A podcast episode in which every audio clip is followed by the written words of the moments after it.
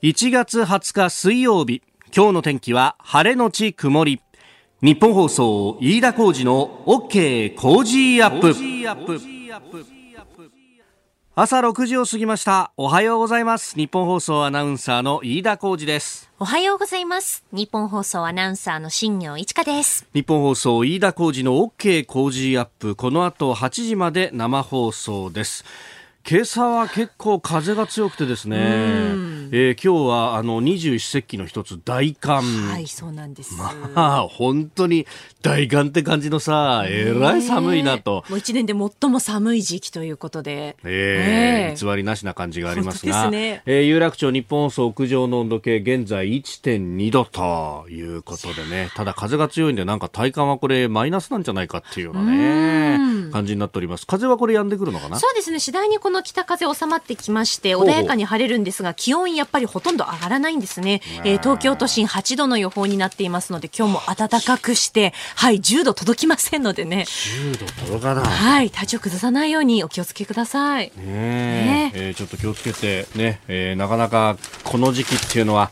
熱とかも出せないというね、えー、えー、今日朝日新聞一面トップは救急決まらぬ搬送先となってますけれどもまああの特に発熱などがあの合わせてね、えー、報告されるとあのなかなか受け入れてくれる病院が見つかりづらいというようなこともありますんで、まあ、まずは体調管理をしっかりとしてというところですね。さあ、あのそんな中ですけれども、新聞ペラペラっとめくってますと、社会面にね、各紙載ってますけれども、えー、終電が今日から繰り上がりますよと。えー、いうことであります。えー、首都圏、まあ、特にあの山手線を中心として、まず JR が終電を繰り上げて、そうすると、あの、ターミナル駅でそれと、あの、接続を取ってから発車するようなですね、えー、郊外に向かう放射線上の私鉄各線も、えー、終電が繰り上がりますと、えいうことであります。まあ、最大で10分から30分余りということで、私もあの駆け出しの頃なんかはですね、ええー、まあ、京浜東北線で、まあ、今とあんまり変わらないですね、えー、大田区品川区の、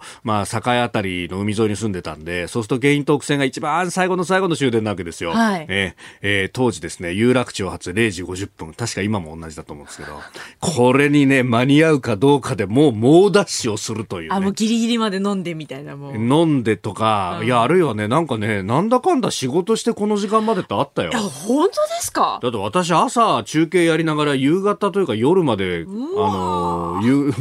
5 時半から9時ぐらいの番組やってて、で、その後なんか事務作業とかやってると11時超えてみたいな。今とは比べ物にならないようなですね、働き方改革クソくらいみたいな時代だったんで、えー、で、そうするともう、これを逃すと、あとは山手線の1時5分だみたいなですね、えー、えー、それが繰り上がると。えーあ、京浜東北線、あの、蒲田方面は、えー、これはどこの、主な駅だからどこだろうな、えー、0時52分が、えー、0時21分になるというですね、品川駅かな、ね、え。ー、いうようなことも出ておりますが、あの番組いろんな方が聞いてくださってるなというのを常々思っているんですけれどもですねメールで匿名希望の方からあいただきました。え今日から首都圏の鉄道で終電時刻一部繰り上げ実施されます。私はその中の1路線で運転士をしております。なんと。なんと電車の運転士さんからメールをいただきます。ありがとうございます。去年の今頃はオリンピック・パラリンピックの開催で増える夜間の利用客対応のために終電の一部繰り下げが検討されてました。1年前のことなのに覚醒の感がありますよね。ですよね。49歳男性、うん、あ確かにそういえば、ね、そういえばそうでしたよね。そうだよな。この有楽町の近所でもですね、うん、まだあの当時のポスターがちょっと前まで残ってて貼ってあったなんてのがあってですね、えー、あのミライトワですか？ああミライトワとソメイティ。ソメイティってね、うん、あのオリンピック・パラリンピックのキャラクターが笑顔で終電が繰り下がりりますよっていうポスターをねあれ結構いろんなとこに貼られてたんだけど、ね、きっと順次撤去っていうことになるんだろうな。いや本当おっしゃる通り覚醒の感がというところですけれども。まあただねタクシーの運転手さんなんかに行くといやさんそうは言ってもね終電が繰り上がろうがなんだろうが今お客さんほとんど乗ってませんよっていうふうに。ですよねえ、すでに、えー、なんか、心の中の終電の時刻は、えー、飲食店が閉まる8時ぐらいみたいな風になってますけれどもね。そうなんですよね。えー、まあ、それの経済の影響っていうのもいろいろあると思いますんで、まあ、その辺ね、えー、また番組の中でも取り上げていこうと思いますし、周りで、えー、こんなこと変わってるよというようなこと、何かありましたら、えー、気づいたところ報告いただければと思います。あなたの声を届けますリスナーズオピニオンニュースについてのご意見をお待ちしております。今朝のコメンテーターはジャーナリスト鈴木哲夫さんです。取り上げるニュースですが、まずは7時頭、えー、吉川元農林水産大臣と鶏卵業者の会食、農水省の幹部ら同席していたというニュース。えー、それから通常国会今日から各党代表質問が始まります。えー、さらに大阪府ですが民間病院での病床確保を病院協会に要請をしました。えー、キーワードは池袋暴走事故、えー、昨日飯塚幸三被告第4回公判が、えー、東京地検でありました、えー、そしてスクープアップアメリカバイデン次期大統領の就任式直前のワシントンの様子、えー、現地で取材中産経新聞ワシントン支局長の黒瀬義成さんに電話をつないでお話を伺ってまいります。ここが気になるのコーナーです、えー、スタジオ長官各紙が入ってまいりました。朝日のね一面は先ほど紹介しました。救急搬送にまつわるデータの記事であります。まああの搬送までにかかる時間というのが伸びてきているぞというようなことがまあ特にねこの大都市圏でというところが出ております、えー、それからまあコロナについて、えー、切り口は違えどというところでいろいろ出ております、えー、読売新聞は都内の14の特定機能病院について重症者の受け入れに偏りがあるという話、まあ、これあの民間のこう病院であるとかね、えー、の病床が余ってるじゃないかというような話というのはね、前々からいろんなところでこう、ね、出てきていますけれども、まあ、それについては、え、今週東京都医師会の副会長の猪口正孝さんに、え、詳しく伺っております。まあ、あの有刊にも私も昨日発売のもので書きましたけれども、えー、一般に病床と一口で言ってもこういろんな機能があるというのが、まあ、忘れ去られているところは結構あって、えー、急性期といって、まあ、あの病気発症した時に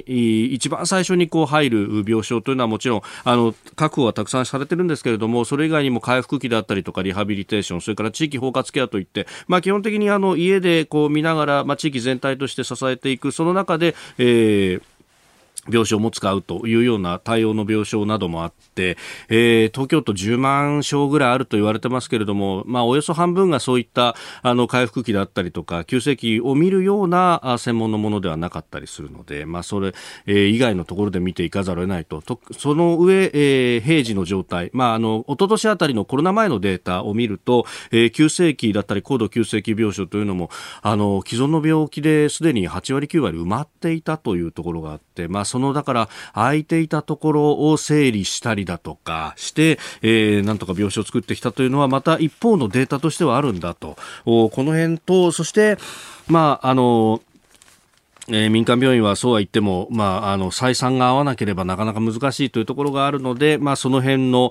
財政的な手当というものも含めてやらないとそしてさらに言えば、えー、どんなに病床を空けたとしてもその患者さんを見る人の部分ですね、えー、お医者さんであったりとか看護師さんを、え、きちんと集めなければ、え、機能しないというあたりも考えなければいけないということがあるようであります。でそこで気になるのが日本経済新聞の今日の一面なんです。ですね。医師、看護師を一元把握、国家資格者、緊急時に備えということで、これあの、マイナンバーを使ってですね、マイナンバーにだから職業を紐付けて、あるいは自分の持ってる資格というものを紐付けて、で、えー、それを国が一元管理すると。で、あのー、今みたいなですね、えー、お医者さんが足りない、看護師さんが足りないという時に、あのマイナンバーを使って、あ、この人は有資格者で、かつ病院の近くにとか、えうちの自治体に住んでるぞぞという人に重点的にこう声をかけていくと、まあ、今であれば看護協会だったりとかそういうこう団体に登録している人に対して、えー、要請をしてそして声をかけていくという形をとってるんですがこれをまあマイナンバーで一元管理するということであります。まあ、どちらかというとですね、まあ、こういったこの感染症が拡大した時に人を手当てしやすくするんだと、えー、対応がしやすくなるんだというような、えー、日本経済新聞は前向きな書き方をしてるなというふうに、えー、記事を読むと見えるんですけれども、で、しかもですね、えー、記事の書き出しには、今国会にマイナンバーと国家資格の情報を連携する法案を提出すると、えー、いうことで、マイナンバーを使って転居や死亡を確認し、資格情報に反映するということで、2024年度までにシステムを整備すると、えー、いうことに、えー、記事としては書いてあります。まあ、あの、ここのところですね、えー、その新型コロナの対応で、まあ、今まで、えー、法律の不備が指摘されていた、えー、試験の制限に関わるようなところっていうのが、えー、いろいろポロポロで出てきております。あの、病院に関しても、その病床を、えー、コロナ用に開けろと。で、えー、協力に応じない病院は名前も公表するというような、えー、あるいは、あの、病院から、えー、逃亡してしまうような人には、えー、罰則、あるいは罰金というようなね、えー、ところまで出てきてますけれども、これちょっとね、なし崩し的にいろんなものが出過ぎている感じがすごくあってですね、あの、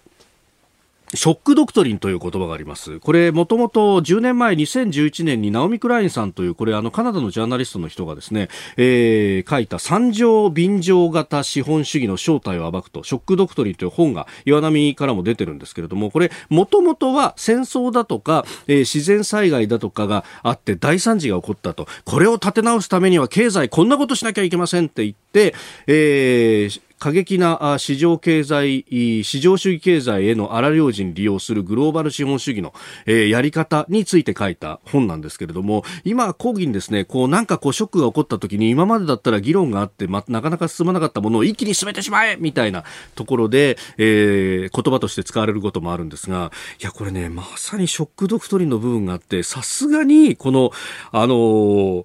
自分の仕事をですね、逐一国家に把握されて、何かあったら、これある意味、あの、こう、動員をかけるというところまで、最後の最後は確かに、えー、本人の意思なのかもしれないですけれども、そこへ至る過程で相当外堀埋められるっていうこの状態が、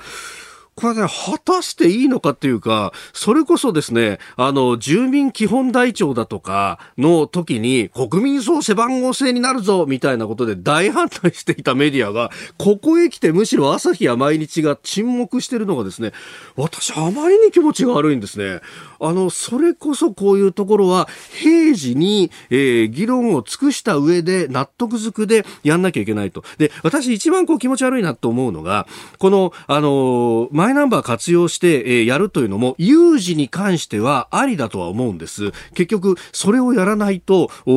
国そのものが壊れてしまうぞっていうような時には、まあ、やむを得ないことではあろうかというふうに思うんですが、平時と有事の切り替えっていうのを、これきちんとしなきゃいけないのに、むしろですね、そこがぐずぐずになってる感じがあるんですよ。あの、もともと緊急事態宣言というものを出して、で、緊急事態宣言は確かに名前の通り、これは有事だろうっていうのが、名前からもわかると。で、その緊急事態宣言に対して、名前に対して、今、あの、権限の部分っていうのが弱いというのが議論の中心だったわけです。だから、そこの権限を強める。その代わり、緊急事態宣言出したのは誰だ？この権限を行使するのは誰だ？内閣総理大臣だっていうのが、あるいは、えー、都道府県知事だっていうのが、きちんと明確になれば、後から検証するときも、この人が出したこの命令は間違っていたよね、あるいは適切だったよねっていうのが、きちんと検証ができるわけです。ところが、その前段階として、まん延防止措置というものが、えー、機能としてできて、で、これが一応、総理大臣が発令し、おそらく、県知事なり、あの、都道府県知事が権限を行使する形になると思うんですが、これ、前段階として、こう、有事と平時のグレーゾーンみたいなのをわざわざ作ろうとしてるんですよ。で、これを作ることによって、で、そこにね、あの緩い罰金とかも、あの、一緒に連なってくるわけなんですね。この、まん延防止措置段階でも。で、このグレーゾーンを作って、なんか責任があやふやになんないかと。私はもう、有事と平時の2つ色分けして、で、えー、有事に関しては権限をつけると。そこでマイナンバーの活用とかも、まあ、ありでしょうと。ただし、それは歴史の承認、歴史がきちんと審判ができるようにですね、後からちゃんと検証ができるように、この人がこういう具合に判断をしたぞっていうのが、ちゃんとわかるようにしとかなきゃいけないのに、前段階のグレーゾーン作ってどうすんだと。で、えー、そこが権限も内閣総理大臣が発令し、そして、えー、都道府県知事が実際の権限を行使するっていう、この二重構造っていうのは気持ち悪くてしょうがないと。結局これって今までの緊急事態宣言のぐずぐずだったのを一個前にずらすだけでしょっていう話になるんで、これはね、責任逃れの議論を延々と今、で、しかもそれを自民党が、えー党内で決定をして、今後、あの、パブリックコメント等々を挟まずにひょっとすると閣議決定されて法案が出てくるということになってくるかもしれないんですが、私ね、ここに関しては、ええ権利と義務というような本来的なあの問題をこれ本当ははらんでるところだと思うんでもっとちゃんと議論した方がいいと思うんですがまさにショックドクトリンでコロナ禍なんだからしょうがないだろう対応しなきゃいけないって言って今ぐずぐずになってるのがちょっと気持ち悪い感じがいたしますね。それこそが戦前のというような議論にならなきゃいけないんじゃないのかっていうふうに思うんですが、いかがでしょうか。ご意見お待ちしてます。 COZY コージーアットマーク 1242.com です。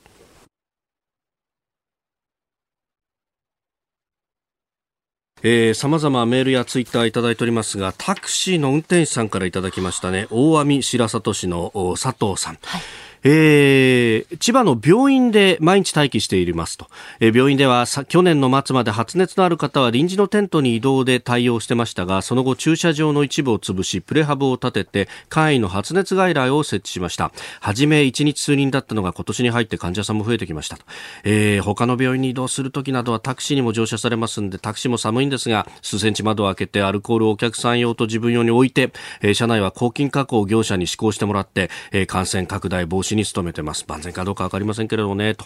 えー、コロナでいろいろね、えー、変わっている。確かにね。えー、この寒い時期っていうのは窓開けるのも大変でしょうけれどもね。ねえー、風邪なんかひかないようにね、えー、頑張っていきましょう。えー、ご意見お待ちしてます。 COZY コージーアットマーク 1242.com です。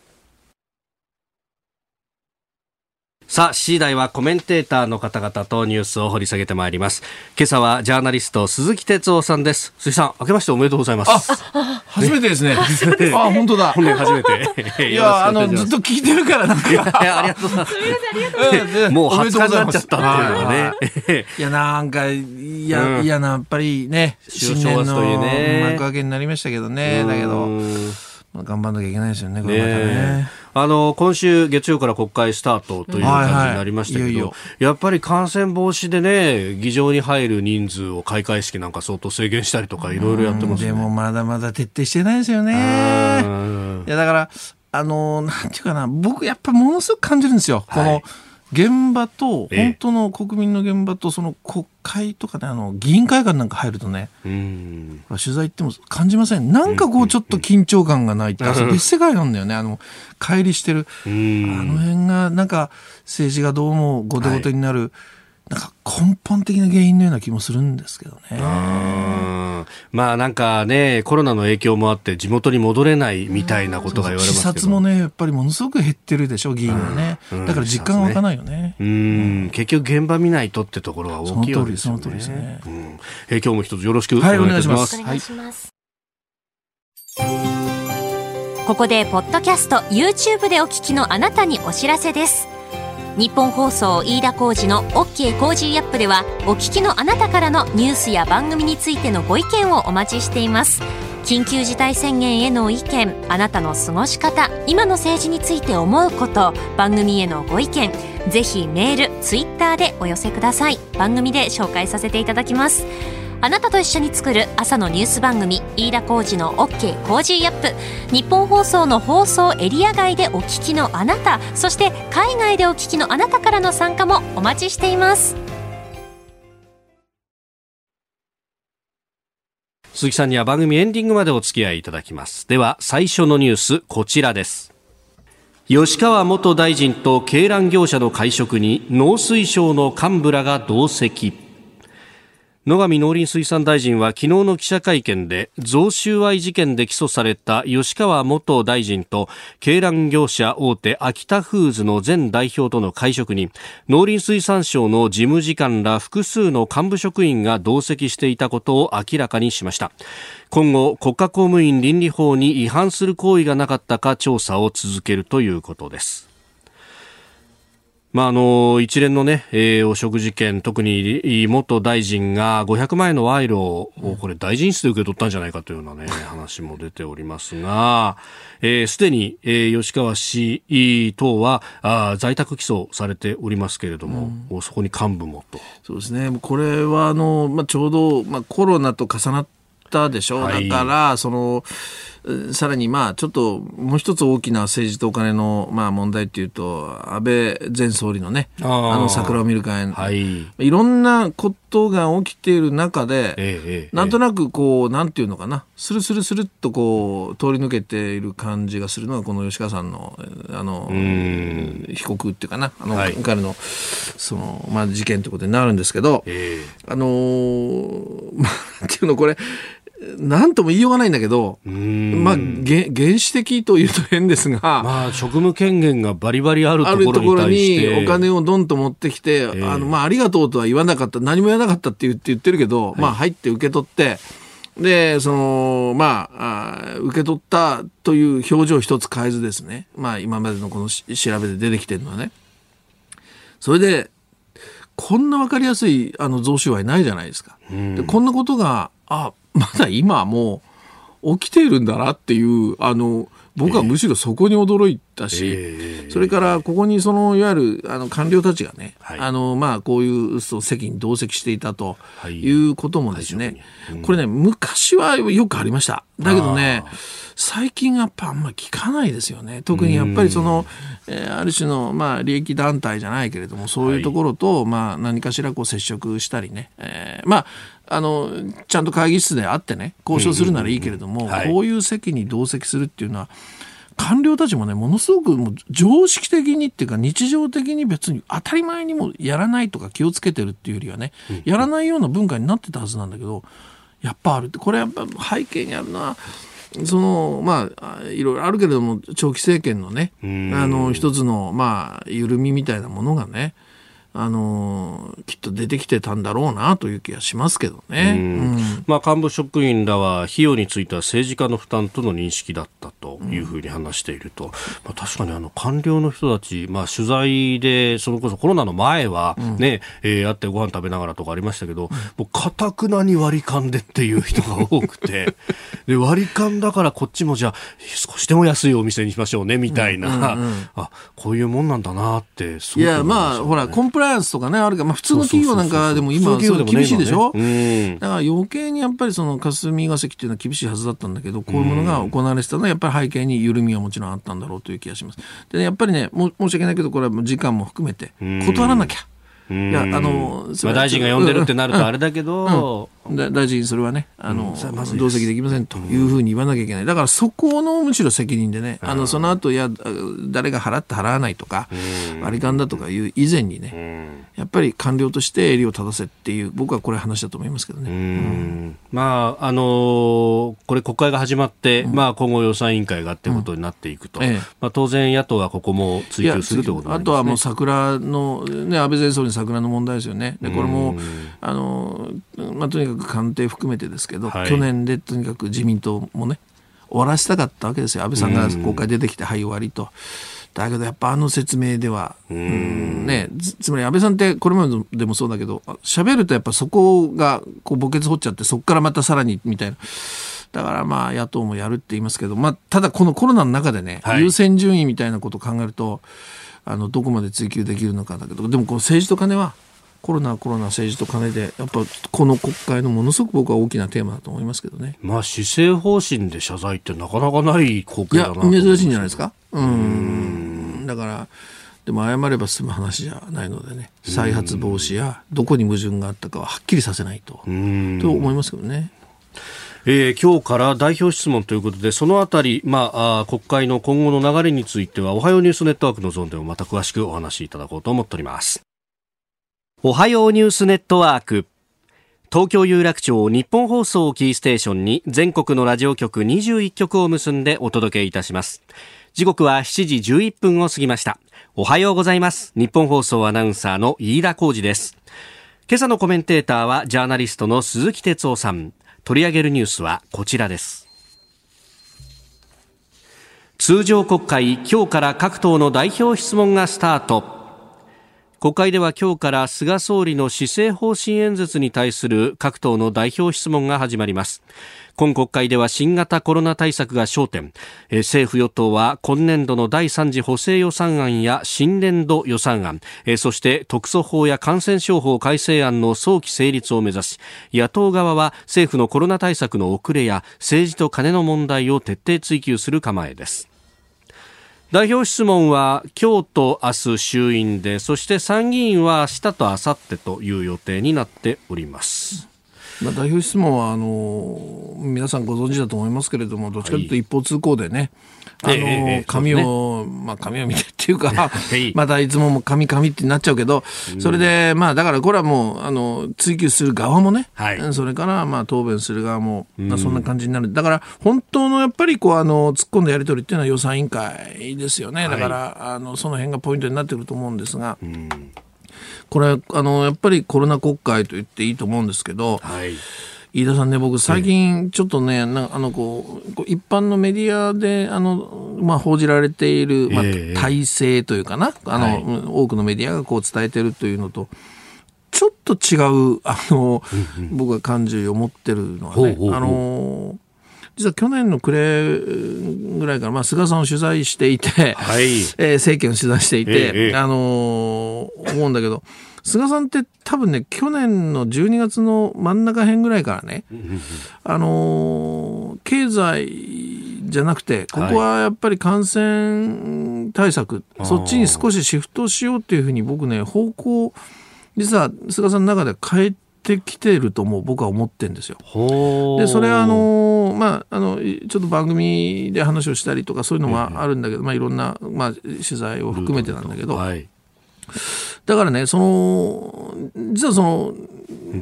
なんていうのかな、あの経済経済で割とかたくなで、はい、えー、そういうね、えー、じゃなくてもう菅さんの中ではあのちょっと方向変えるぞと。あじゃあ12月半ばってことはちょうどその GoTo を一時停止してとかそのぐらいの時期からそう腹くくったと、うん、あの僕は実はそう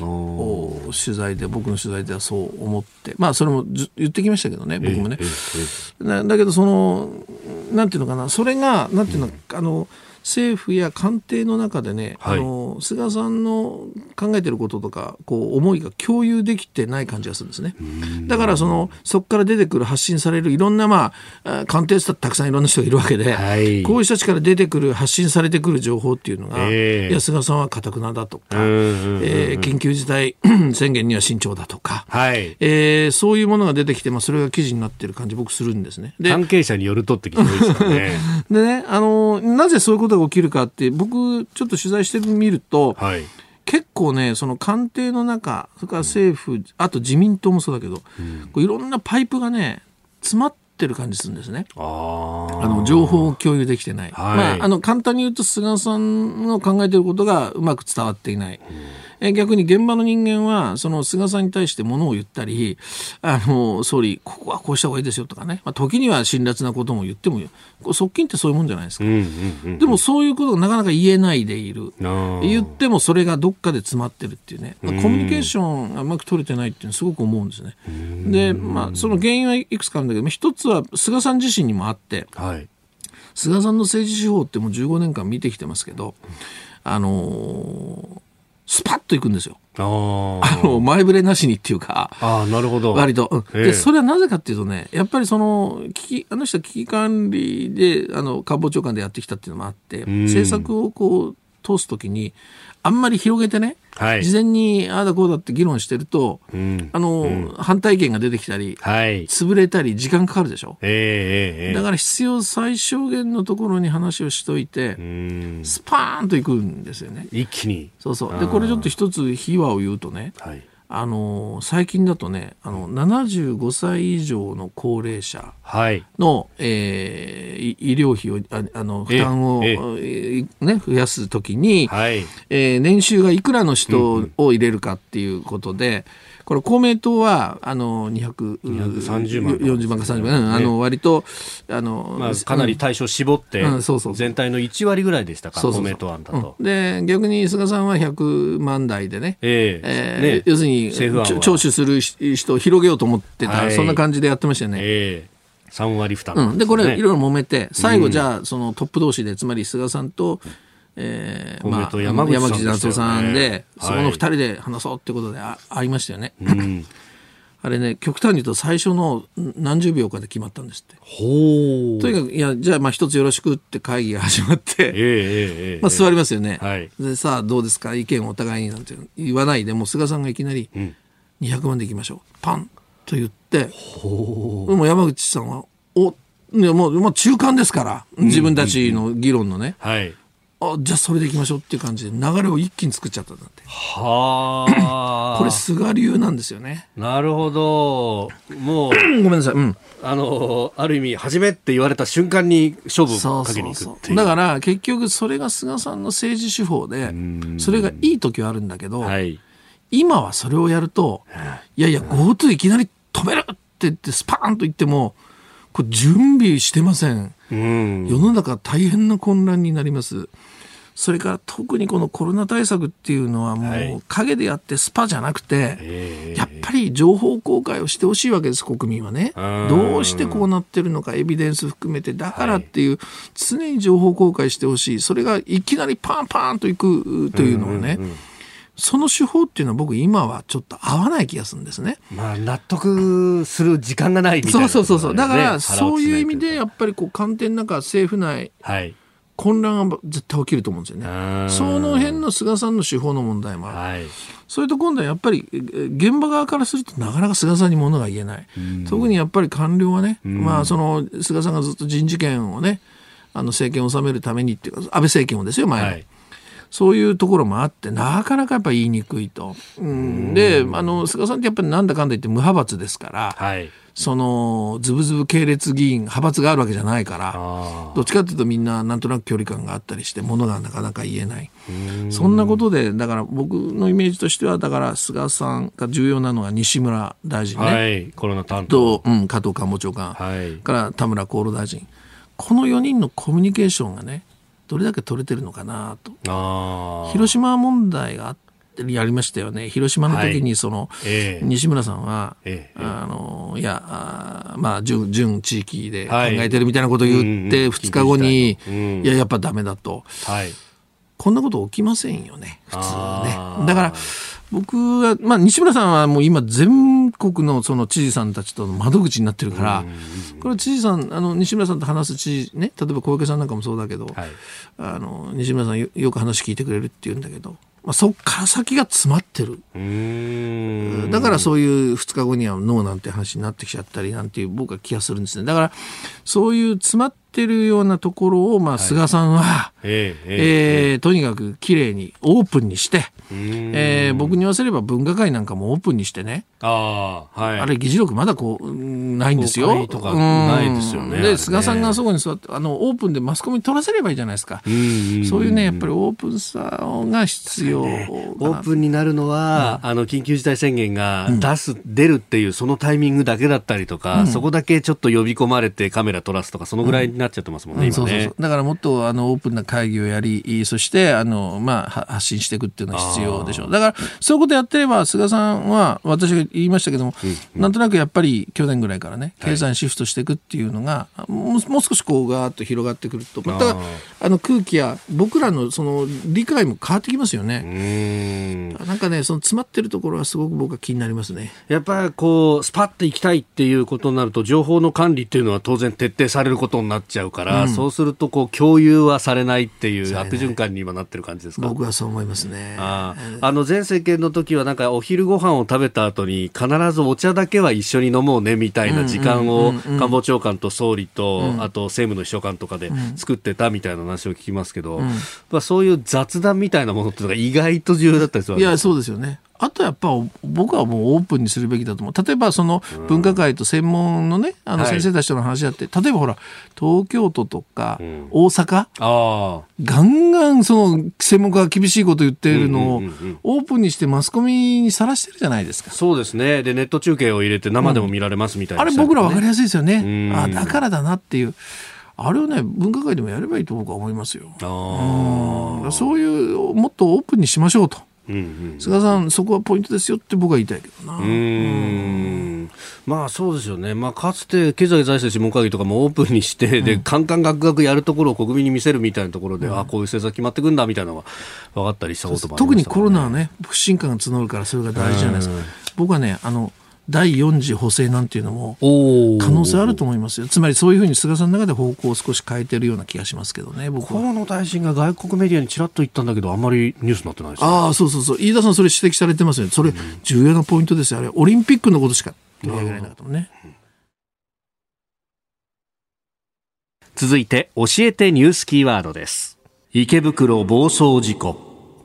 2019年4月東京池袋で乗用車が暴走し親子2人が死亡したほか9人が重軽傷を負った事件で妻と長男を失った松永拓也あごめんなさい、え妻と長女を失った、え松永拓也さんら遺族が、え飯塚幸三被告と損害保険会社を相手に慰謝料など損害賠償を求める民事訴訟を東京地裁に起こしていたことが分かりました。やっぱ私は早く何よりも早く何が起きたのか、なんで2人が亡くならなければならなかったのかっていうのを加害者に聞いてみたい、直接真意を。まだ話したことないですからね。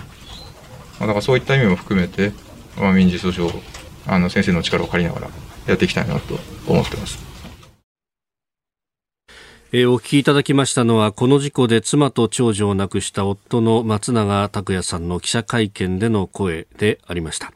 えー、訴訟を起こした理由について早く被告から真実を聞きたいと、うん、こういうことそうです。よね。あのまあ刑事事件ですからね、はい、その刑事裁判がまあ行われているわけですね。本当はそこでね、はい、あの何が起きたのか、そしてどんな罪に問われるのかっていうのがまあ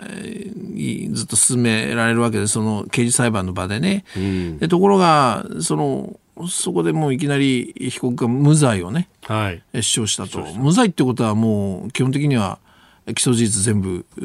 全部かどうか別にしてもまあ否定していくわけですからね。うん、自分に落ち度はないということそうですよね。ね。ということになると、やっぱりこの、あの、遺族のね、はい、あの、気持ちからすると、いや、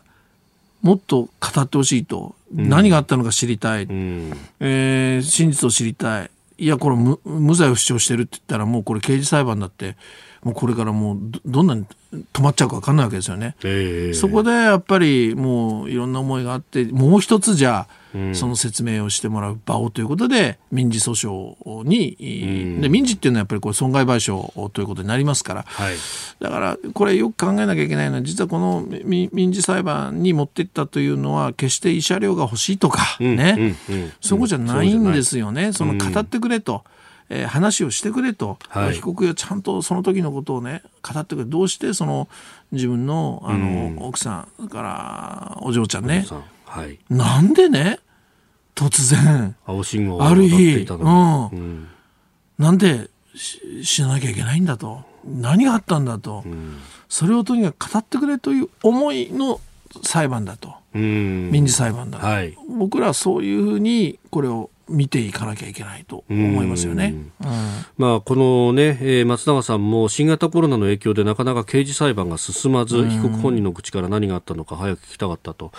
まあ、刑事裁判となると自分の量刑と直結するということもある。なかなかこう口が重いのかもしれないとかいろんなこと考えられたんでね、いやもう実際口重いですよね。うん。だからあのそういう意味ではあの僕はその民事を実は起こしていて、はい、そっち側に持っていってたっていうのは僕はあの心情としてはね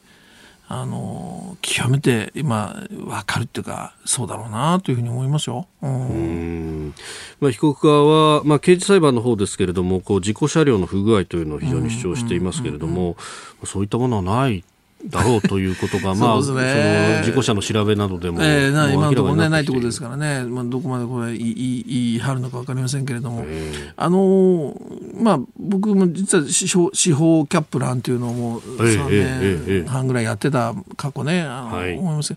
やっぱりあの裁判で、特にこの民事裁判っていうのは、そのやっぱお金ではないっていうのすごく思うんですね。だから民事裁判の場でやっぱりそのいろいろその被告があの言葉を尽くしたり説明をしたりする、はい、で場合によっては 和解なんてこともよくあるんだけれども、その和解するなら最初から訴えなきゃいいじゃないかって話になるんだけどもやっぱりその時に民事民事裁判に持っていく人たちの気持ちっていうのはそこの場で、うん、とにかくあの話を尽くすっていうね、はい、そこにやっぱりあの気持ちが重きがあるんですよね。うんだからそれをねやっぱり飯塚被告もしっかり認識してほしいなという気は僕はしますけどね。まあそうですよね。まあ本当ご遺族が聞きたいのは真実を聞きたいと。うん、まあねえー謝罪の言葉とかそういうものもまああまりなくというところもありますからね。うん、ねあのまああのよく言われることですけれどもあのなんていうのかなこの最愛の奥さんとあのお嬢ちゃんを失った彼にとって、この事件は一生終わらないんですから。だから、まあ、そういう思いに、まあ、立ってもらいたいということですよね、その飯塚被告にはね。はい、うん、だから、やっぱりこの事故っていうのは、事件って言ってもいいんだけども、うん、あの高齢者の、はい、いわゆるその運転っていうかね、ねうん、免許の話だとか。そうそうそう、こういうものにもずっと波及していった一つの大きなきっかけにもなってるわけですよね。で、非常にこう社会性が、あのちょっと客あの客観的に見るとね、えー、この事故っていうのは、事件っていうのはあの社会性が非常に大きいんですよね。だからあのそういう意味でもね、はい、語るべきことってたくさんあってね、あの自動車のそのいわゆる不具合がありました。あのどっか壊れてましたっていう話じゃ僕ないと思うんですね。日頃から例えばその運転に対してどうだったのかとか、はい、年齢的なものだとかあのいろんな判断力だとかそういうことも全部ひっくるめてこれ実はあの法廷の場でねあの僕は話を詰めていっていいことだと思うんですね。だからその辺ちょっと考えて、えー、僕ら見ていきたいと思いますけどね。はいえー、今日のキーワード池袋暴走事故でしたこの後肌美子さん登場鍋料理がテーマですえ時刻7時43分です。お送りしております。OK 工事アップ。お相手、私、日本放送アナウンサー、飯田浩二と、新業一華がお送りしています。今朝のコメンテーターは、ジャーナリスト、鈴木哲夫さんです。引き続きよろしくお願いします。はい、お願いします。お願いします。続いて、ここだけニュース、スクープアップです。この時間、最後のニュースを、スクープアップ。アメリカバイデン次期大統領就任式異例の限界体制。アメリカでは現地20日バイデン次期大統領の就任式が行われます。武装した集団による抗議デモが行われるとの情報もある中首都ワシントンでは州兵2万5000人が動員されるなど異例の警戒態勢となっているようです。現地20日ということで日本時間では明日21日の予定では深夜1時15分から式典が始まるということになっておりまして、えー、深夜2時にバイデン氏が宣誓して大統領に就任と、えー、いうことになっております。まあ1月6日にねデモがあったりとか ごめんなさい。あの、議事堂のね、襲撃があったりとか、まあ、いろんなことが始まってますね、あのこの政治取材始めてもうずいぶん長いですけど、もうこんな異例異例のね、はい、あのアメリカの大統領選挙の節目っていうかね、あの大統領の節目っていうのは見たことないですもんね。だからあのまあとにかく大丈夫なのかな。あと現地がねどんな空気なのかって本当知りたいですよね。うんえー、そのあたりをですね今日はここで産経新聞ワシントン支局長の黒瀬義成さんとつないで伺ってまいります。うん、黒瀬さんおはようございます。おはようございます。よろしくお願いします。さあ、黒瀬さん、あの、いよいよ就任式まで24時間切りました、今の情勢ってどうなんですか？え、えーとですね、私、今、まあ、オフィスの方におりまして、はい、あのオフィスの位置というのはちょうどホワイトハウスから数百メートル、えー、議事堂まではだいたい2キロぐらいのところにあるんですけれども、えー、一帯はですね、もう高さ2メートル以上の鉄柵に囲まれておりましてですね、えー、いわゆる制服、軍服、迷彩服を着た、あの、はい。銃を持った周兵部隊がですね、えー、えー、で、えー、まあ、警備をですね、していると、かなり物々しい状態になっています。はあ、なんかもう中心部ほとんど通行止めになってるみたいなことが報じられてますけれども、本当にそんな感じですか？そうですね、車両の通行止めは禁止になっていますし、えー、えー、歩行者もですね、はい、もうあのもういわゆるその、えー、ホワイトハウスと議会をつなぐ目抜き通りのですね、はい、えー、ペンシルベニア通りはですね、まああの許可証を持ってなければ一切立ち入り禁止というような状況になってます。なるほど、そうするとこれ、取材をするにしても結構時間がかかりますね。そうですね、まずあの我々も非常に行動が制約されていてですね、えー、明日例えばそのバイデンさんの姿を生で見るということはですね、これもしかしたらできないんじゃないかなというようなですね、状況になっています。へあ、もうじゃあ近づけるような状態じゃないってことですか？まあ、そうなんですよ。なるほど。まあ、あのー、ね、黒瀬さん、昨日の紙面のポーマック通信でも書いてらっしゃいましたが、やっぱり1月6日の、あの、襲撃っていうのは相当これショッキングだったわけですか？これはですね、まさかアメリカでこのようなことが起きるとはというのがですね、もう正直なところで、で、私はあのトランプさんのですね集会に集まってきた人たちの様子を見に行って話を聞いたりもしたんですけども、はい、あのなんかもう、このずっとそのあ必ず最後は勝つんだ、勝つんだっていうふうに言われてた人たちがですね、その、その、なんだろう、えー、期待を裏切られたっていうふうに、えー、感じた瞬間の怒りと失望っていうんですかね、はい、微妙な雰囲気になったっていうのがですね、あの、ありますですね。それで、まあ、議事堂の方にはみんなあの歩いていってですね、えー、最後あんなふうに状態になってしまったっていうのは、えー、私もあのアメリカの政治の取材をして、もうこれで、まあ、えー、大統領選は、まああのまあ、直接やったら2回目なんですけど、まあ、10年ぐらいやってるわけなんですが、うん、えー、こんなことは本当初めてで、えーまあ、アメリカの将来なんかもですね、えー、考えると、非常になんかその、えー、ショッキングな、えー、出来事だと思ってます。まあ、これ今後、新政権発足する、その怒りっていうものの、こう、行き先がどこになっていくかですよね。そうですね。あの、トランプさんの支持者、あるいは共和党支持者の中でですね、はい、えー、バイデンさんが正当な方法で勝ったのは、というと思ってる人は17%しかないという世論調査がありましてですね、そうなってきますと、えー、バイデンさんがその国をまあこれからまた融合させようと、はい、えー、また統一させようっていうふうなことをですね、まあ、一生懸命言ってますけども、えー、それはかなり、まああのえー、大変なあ難しい取り組みになるんだろうなというふうに想像してます、えー、スタジオには鈴木哲夫さんもいらっしゃいます。あ、あの黒石さんお疲れ様です。鈴木でございます。どうもお疲れ様です。お疲れ様です。あの、私は、あの、まあ、次のその、まあ、日本がそのアメリカとどう向き合っていけばいいのかと、ぜひ伺いたいんですけどね、その、バイデンさんがま大統領になった、で、この分断されたようなそのアメリカの社会を戻すには、まあ、当面なんて言うんでしょうね、あの、やっぱり、このアメリカンファーストみたいな、こう、政策を、当面は取らざるを得ないのかなと思うんですが、それに対して、日本はさあ、どういうふうに向き合っていけばいいでしょうかね。あの、菅総理あんまり外交そんなに得意じゃないみたいだから、あれなんだけど、どどういうふうに日本はあのアメリカと付き合っていけばいいというふうにお考えですか？すね、一つあの鈴木さんがご指摘された通りですね、うん、あのアメリカの指導力というものをですね回復させるというか、改めてその世界におけるアメリカの指導力っていうのを発揮させるためには、うん、えー、アメリカ国内っていうのはまたもう一回しっかりしなきゃいけないという、まあ、経済を立て直しというか、まあ、コロナの経済を立て直して、うん、えー、アメリカのそういったあのごたごたをまあ収束させなきゃいけないっていうのがまず前提になると思うんでその上で、バイデンさんはその同盟諸国とはきちんとやっていくというふうに言っている、えー、それとアメリカの民主主義っていうのはそんなに弱なもんじゃないというふうに私は信じておりますのでですね、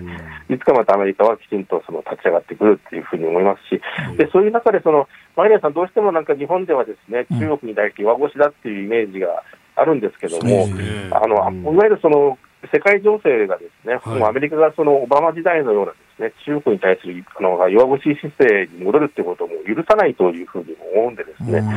そういう中でその日本としてはもっと積極的にそのアメリカの方に働きかけていくという、つまり今まではその日本はアメリカにアメリカに何をして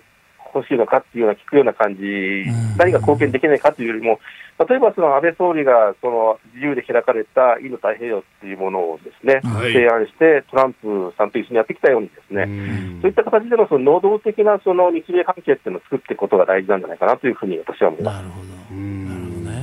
まあ、そのあたり、今回あの、駐米大使も変わっていくとか、日本の方も陣容変わってきました、このあたりっていうのは作用しますか？そうですね、駐米大使があの、まあ、変わってくるというところで、あのまあえーまあ、どういう形でですね、えーと、日本の、えーと、立場をですね、はい、えーアメリカに離込んでいくかというところが重要になってくるんだと思いますし、えー、アメリカの方もですね、アジア政策はしっかりやろうということで、まあ、いろいろその今、陣容をですね、えー、発表しておりまして、はい、えー、まあ、どういうふうになっていくかというのが、まあ、注目されるという状況であります。あのアジア太平洋、インド太平洋担当の調整官として、カート・キャンベルさんという人の名前が出てきましたけれども、まあ、あのこの人、もともとね、国務次官補とかもやられてましたけれど、やっぱキーマンになってきますか、今後は？でおそらくですねあのカート・キャンベルさん、まあえー、これまでもそのアジア政策、まあ、日本ともかなりあの、えー、近い、えー、あのやっていきたい人ですのでですね、かなりその前面に出てきて、えー、やってくるのだろうかというふうに思います。立場としてはですね、あの、はい、おそらくその位としてはその国務長官も下だと思いますし、えー、職会としては例えばその長官よりも下という感じになってくるのかもしれませんけれども、はい、アジア政策は、えー、私が仕切るといった形で、あのえー、日本と、えーままあ、全面的に全面にです、ね、出てくる可能性は高いんじゃないかなというふうに思ってます。えー、古さん、あの、どうもありがとうございました。またちょっといろいろ、あの、情勢等々教えてください。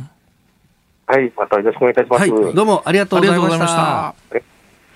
えー、産経新聞ワシントン支局長黒瀬義成さんに伺いました。いや記者であってもなかなか近づけないっていうんだから相当限界ですよね。ね、でも能動的にね日本やるべきだってあの日本にとってはチャンスなのかもしれませんよね。ね。中国に対しても、アメリカに対しても、日本が能動的な外交を仕掛けるっていうね、うそういうことなのかもしれませんね、今、話伺ってるとね。そうですよね、むしろ日本が何か引っ張っていくというようなことそうそうそうそうあのついてくるんじゃなくてね、それが大事だっておっしゃってましたよね、それって結構こう、むしろ日本の永田町や霞が関に意識改革を迫られるような状態ですかね。いや、だけどほら、バイデンさんと菅さんの電話会談の時に、えあの尖閣の話を引き出したじゃないですか、はい、あの日米安保に入る、日米安保の5条適用あの辺はやっぱりあの外務省含めてね、かなり能動的にあれは引き出させたという、これ、菅さんから私聞きました。うん、だからねそういう意味ではあの意識をしているのかもしれませんね。うん。えー、スクープアップアメリカ今のワシントンの情勢等々というところを聞きました。ポッドキャスト YouTube でお聞きいただきまして本当にありがとうございました。あなたと一緒に作る朝のニュース番組飯田浩二の OK コージーアップ。東京有楽町のニッポン放送で月曜日から金曜日朝6時から8時まで生放送でお送りしています生放送を聞き逃したあなた。ぜひラジコのタイムフリーサービスでニュース以外の医療スポーツエンタメなどの情報もぜひチェックしてみてください。さらにこの番組では公式ツイッターでも最新情報を配信中です。スタジオで撮影した写真などもアップしています。そしてもう一つ飯田浩二アナウンサーが「夕刊富士」で毎週火曜日に連載中。飯田浩二の「そこまで言うか」こちらもぜひチェックしてみてください。